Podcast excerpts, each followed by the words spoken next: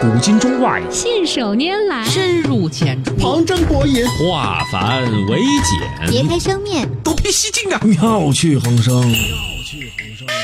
梁冬、吴伯凡，坐着打通经济生活任督二脉。任督二脉。东吴同学会，一期一会。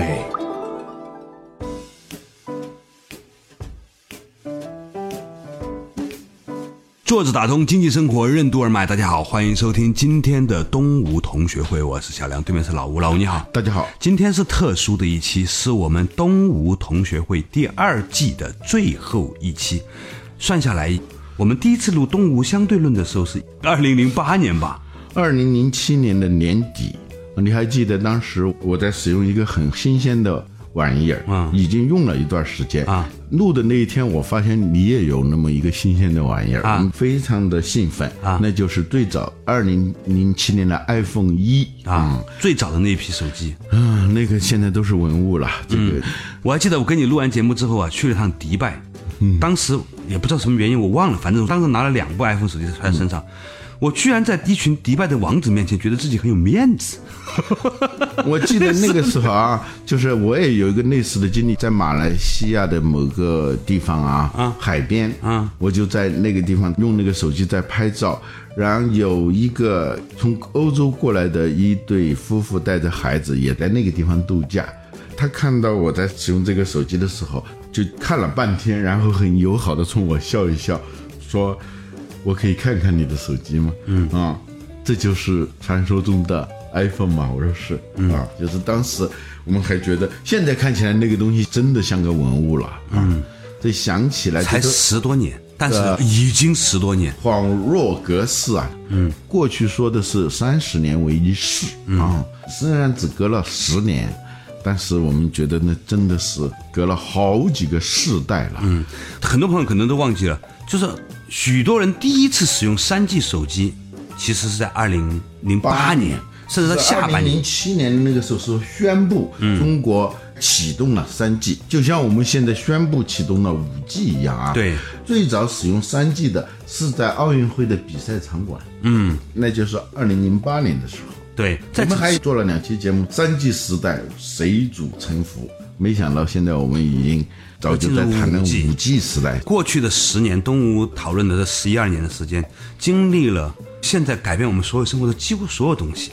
从微信那个时候还微博才刚开始有，呃，微博还没有，还用手机上博客嗯，博客马上最初出现的就是微博，啊，到二零一一年到一二年那个时候才出现了微信。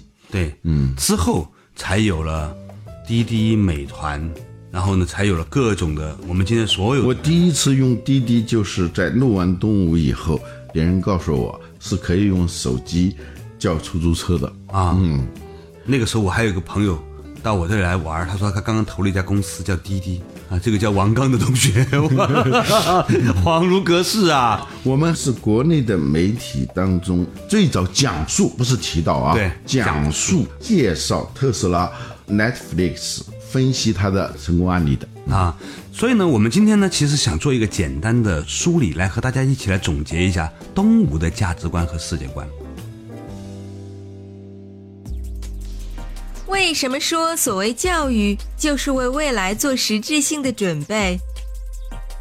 哪三个领域里隐藏着未来的趋势和逻辑，堪称预见未来的水晶球？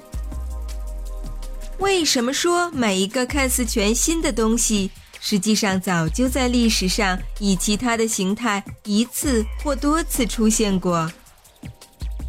欢迎收听动物同学会，本期话题：遇见未来。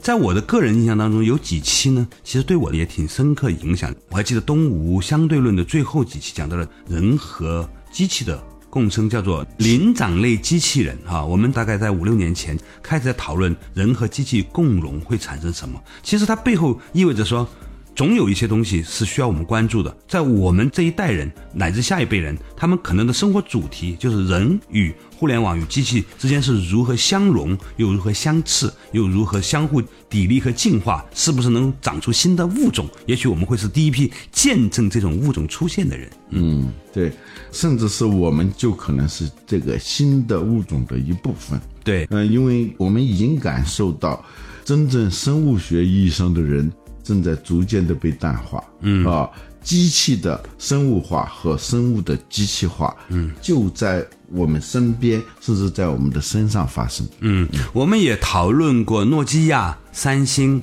苹果、微软这几家公司的这十年来的变迁、啊。我们很清楚的记得，当时我们曾经讨论过微软和苹果的这个实力的悬殊的对比，微软是如何掉队的。现在最近的这几期，我们谈论微软是如何重新崛起，又从两千亿美金变成过万亿美金的公司的。个老旧的、大家认为已经过时的公司，重新被刷新，重新成为全球市值最高的公司。嗯嗯，另外呢，我也记得我们讨论过，在万物互联的时候，人的隐私的保护的问题，就是说，在可预见的将来，我们相信数据会越来越被更多的叠加，那么人的隐私或者独特的人这个物种，它还如何保持它的独特性，如何保持它的隐私性，可能呢，也是我们面临的一个很重要的挑战啊。嗯所以不说不知道，一回忆起来吓一跳。嗯，我们经历的变化是非常巨大的。嗯，这十一年当中，我们个人还有我们的同辈人以及我们的听众，嗯，都在共同见证一个剧烈变化的时代。我们不能说是伟大，但起码一定是人类历史上最剧烈变化的时代之一。嗯，对，我们已经见证了很多的让我们惊叹的奇迹。嗯，我们其实每一个人都是历史的参与者和见证者。嗯嗯这种变化还有一个特点，你身处其中啊，你往往不是太容易感受到它的变化。嗯，但是你在这个时间段里头，从某一点跳到另外一点的时候，你一下子就感觉到了巨大的变化。嗯，这有点像海明威小说里头写到说，一个人坐在海边，看着海上的白帆，发现那个船一直好像没动。嗯，当他口渴了进去喝杯水的时候，发现那个船就不见了。就你一直盯着看的时候，往往是不能感受到它的的变化的。嗯，但是中间有一点点间隔，嗯，你就知道，嗯，这个变化是实质性的。嗯，所以某种程度，就上次我跟老吴也提到过，就是我最近这些年来，其中一个很重要的世界观的改变，就是我相信技术是成为了整个推动人类变化的一个核心的驱动力。但是老吴上次也提到了，技术还有伴随的就是观念和制度，这三个成分不断的勾兑，构成了。推动整个时代演化的一种核心动力，我们也借由这个思维工具，可以分析我们正在变化的这个时代，我们各自的角色以及它大致的趋势。嗯嗯。那除了从很多的公司和商业的个案来看到这个时代变化之外呢，其实东吴呢也一直对教育这个问题很关注啊。呃，为什么对教育这个问题很关注呢？显然，因为教育的产品就是人嘛。嗯。所谓教育，就是为未来做实质性的准备。在今天，这个问题变得越来越迫切。以前的教育呢，只是处于受教育年龄的人的事情。嗯，在今天，它变成了所有人的事情。嗯，终身学习过去是一种倡议，嗯，或者说是一句口号，在今天变成一个实实在在的事情。嗯，啊，就是每个人都必须要。持续的进行，而不是完成，嗯，永远在进行当中，keep learning，嗯哼，必须要一直在学习，嗯。啊，我一直记得克里斯坦森的那句话，嗯，我始终关注着未来，嗯，因为我的余生都将在那里度过，嗯。这话说的多高级啊！哈，这话本来是一句大白话，难道不是这样吗？但是他就暗示着一句话，就是我们的焦点是要面向未来的。但是面向未来呢，却基于一件很奇怪的悖论，就是说。教育的很多本质性的东西其实一直没有改变过。比如说，我们在动物里面探讨过教养啊，一个人保持对世界、对未知的谦卑啊，对他人的谦卑啊。比如说，我们讨论过要不给他人添麻烦啊。比如说，我们要如何达到一种得体的境界。对，嗯，做到得体，做到一种真正的优雅，需要哪些技能？需要哪些修养？嗯，比如说，甚至我们很多次都提到过庄子用心若镜这个主题哈。嗯，我们面对这个变化的世界的时候，你一方面要学习，要拥抱这个变化，同时呢，也要应而不藏，就是说，你不要粘连在这些现象上面。你要面对这些变化的时候呢，要保持一种空性。所谓的空性呢，就是有些时候呢，你还不能够过多的进行主观的判断，你需要心里面花一个时间想，它会过去。面对未来的时候，就有一个词儿叫未来主义，就或者叫唯未来论、啊，什么主义都可以翻成为什么论啊。对，未来主义或者叫唯未来论，它容易让我们的认知出现一个缺失，就是好像只有未来是重要的。嗯，去年我读过一本书，这书里头提到了遇见未来的三个水晶球。嗯，第一个水晶球就是关注那些已经发生在你身边，很多人并没有留意，但它在实实在在的成长和展开。在一些看似边缘的区域和边缘的人群当中流行，但很快就将会从边缘达到中心的那样一种趋势。所谓正在发生的未来。啊，这种呢，有人把它称为边缘创新。我们今天看到的，成为主流的一些技术产品应用，还有主流的生活方式，都可能就是十几年前被认为是边缘的那些技术产品和趋势。嗯，第二个水晶球他说的有点奇怪，他说要读那些经典的科幻小说，看那些经典的科幻电影。啊，表面上他们只是在畅想未来，其实，在这些作品当中隐藏着从过去到现在到未来的一种逻辑。嗯，经典的科幻作品里头，它不仅跟你呈现的是一个未来的景象，而且呈现了一种关于未来的逻辑。啊，这是第二个水晶球。这种体会，我现在越来越强烈。就回头看一些科幻作品。就觉得自己当初怎么看的那么不用心，他实际上已经把我们今天的现实表述的清清楚楚了。这是第二个水晶球，第三个水晶球，让你觉得很诧异，就是过去的历史。你能看清多远的未来，取决于你能看清多远的过去啊。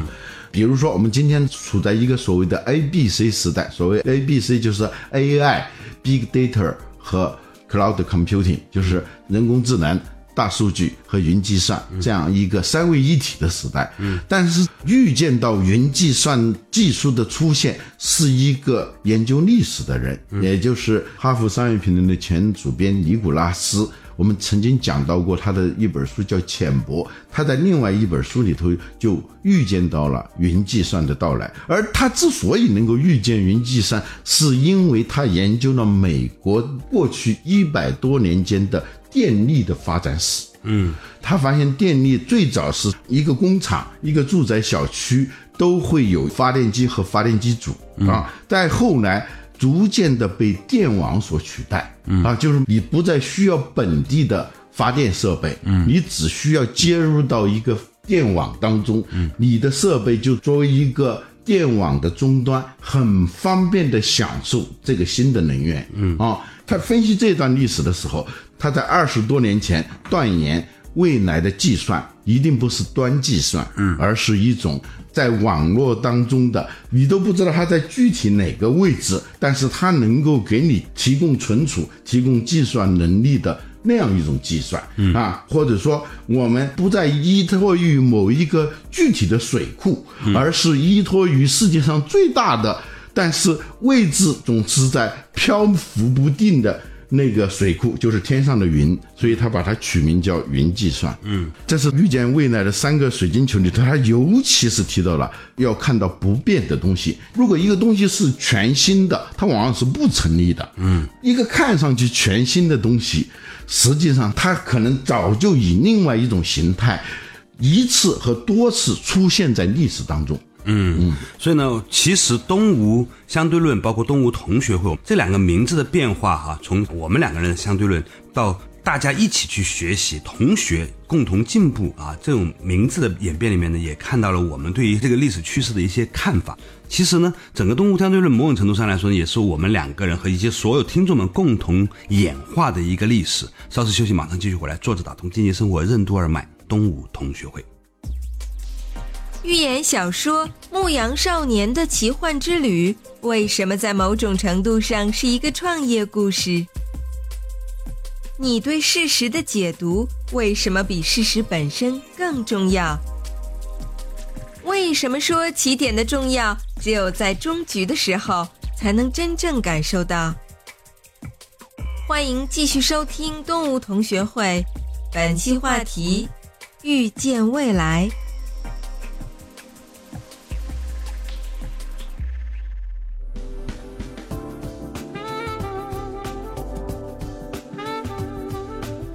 坐着打通经济生活任督二脉，大家好，欢迎收听东吴同学会，我是小梁，对面是老吴，老吴你好。大家好，今天呢是我们东吴同学会第二季的最后一期，我们也想借由这一期呢，来对东吴的价值观和我们的一些内在逻辑做一个简单的梳理。刚才老吴呢跟我们分享到了这个三个水晶球，其实我们看世界的方法，我们也谈到了我们曾经透过对科技包括公司的演变来看历史，我们也透过对教育来。观察那一些不变的东西，这让我想起了我们东吴同学会最开始的时候曾经讨论的一个话题，就是我们讨论的亚马逊啊。亚马逊贝索斯说，很多人在做战略的时候总是要关心那些变化的东西，而他们呢总是要关心那些不变的东西。这点给我们很重要的启发和信心。嗯，今天如果我们随手翻开过去的任何一期东吴同学会，我们仍然觉得说是一个。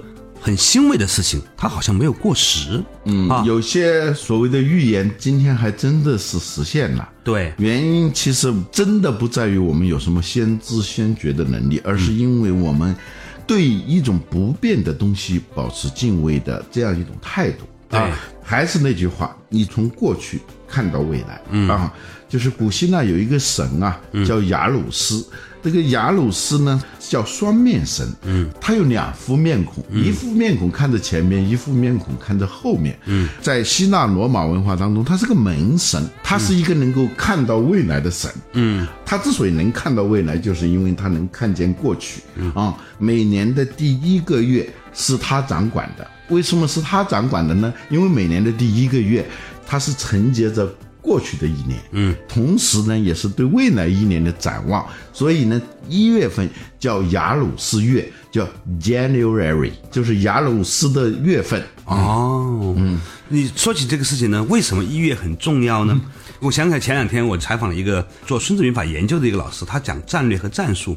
我们也一直听说战略战术，但是他讲了一句话讲特别好，他说战略和战术呢，就像扣衣服扣子一样，嗯，你在第一颗扣扣子的时候呢，你要扣好。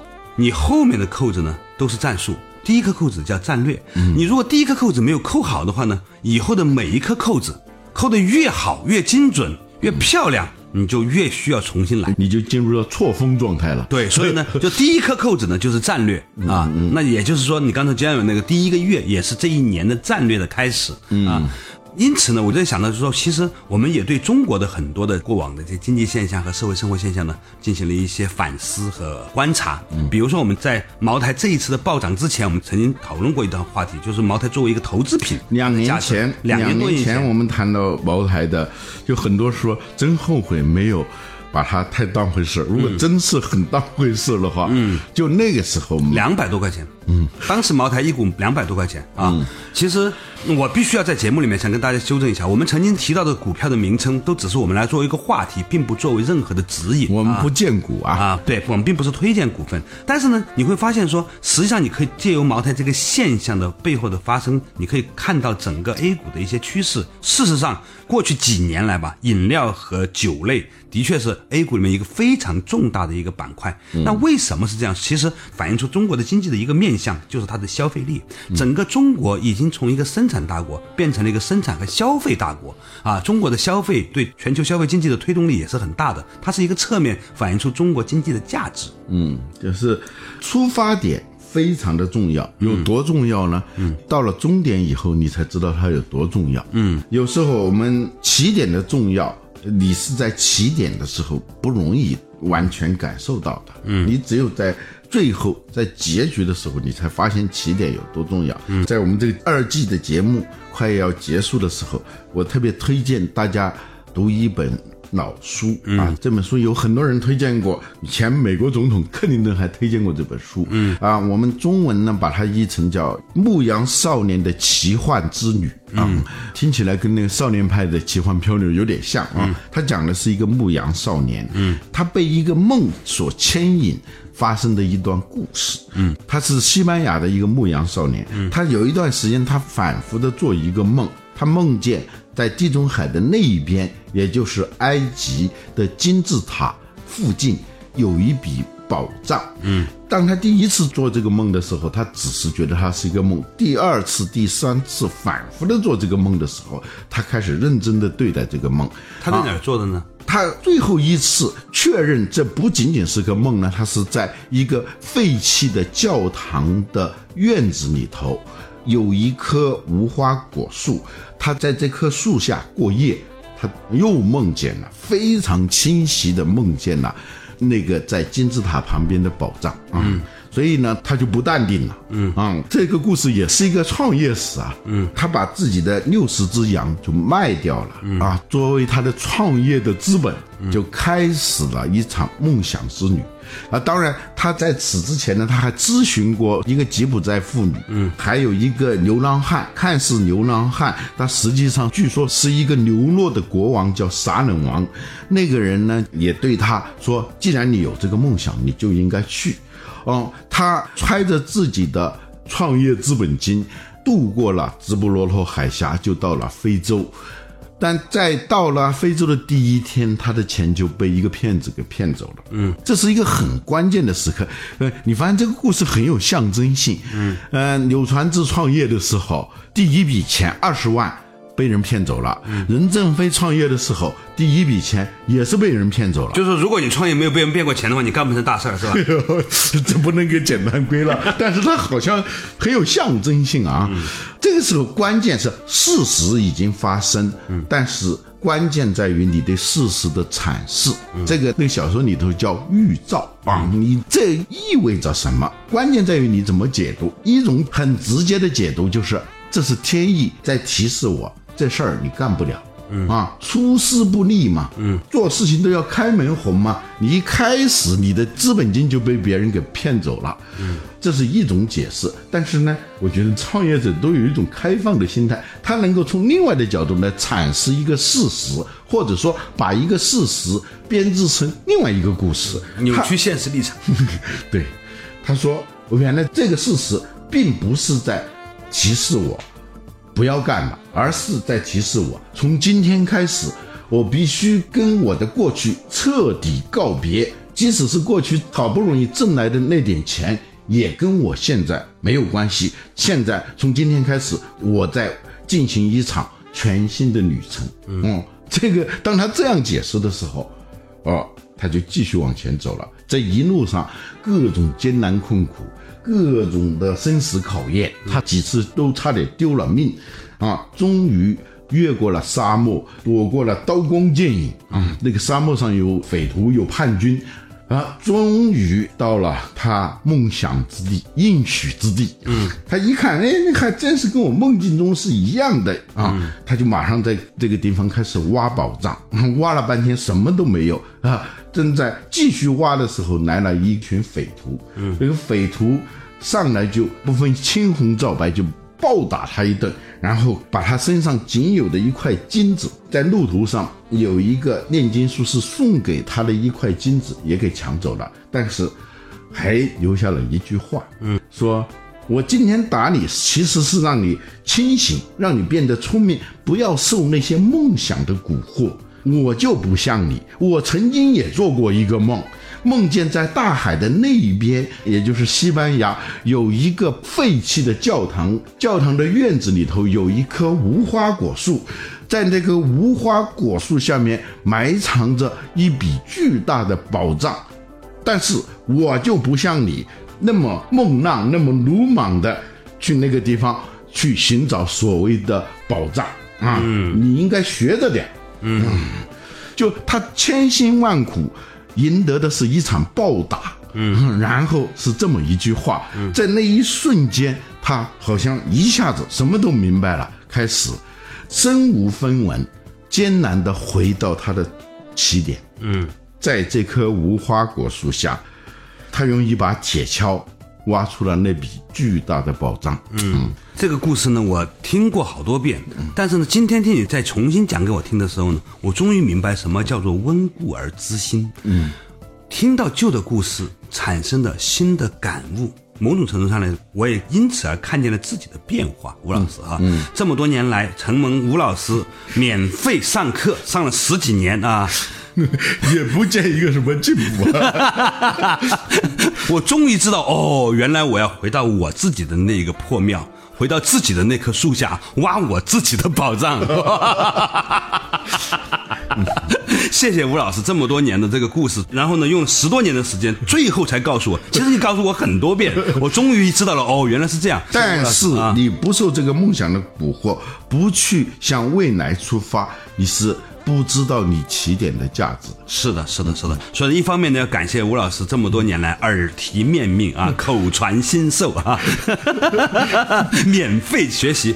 除此之外呢，还有一个很大的感触，就是其实东吴同学会呢，已经走到今天呢，算是第二季完美的收官了。我们也在期待着能够有第三季、第四季。如果有机会的的话，一直和大家呢一边讲一边做，一边往下。发展下去，人家说这个读书为一遍遍的走向未来啊，又一遍遍的回到过去，回到过去啊。人家说读书为己。读书的目的呢，不是为了光宗耀祖，他很多时候呢是为了让自己快乐啊。天下事呢必作于易，就是要从容易的地方开始做起。东吴能够做那么多年，两个很重要的动力，第一个呢，我们是为了自己而做啊，他为了自己开心而做；第二个呢，做起来总体上来说还是不是那么辛苦的。如果这个事情做得很辛苦的话，我估计也不会做下来。那为什么做的不辛苦呢？我觉得还是一个自我放松的姿态啊，不管外面的这个环境怎么样，我们只是觉得说花点时间定期的交流。一下，然后呢，分享一下自己最近看到的事情。因为有了这个节目，因为有大家的期待，逼迫我们定期的也要去做一些对旁边事物的整理和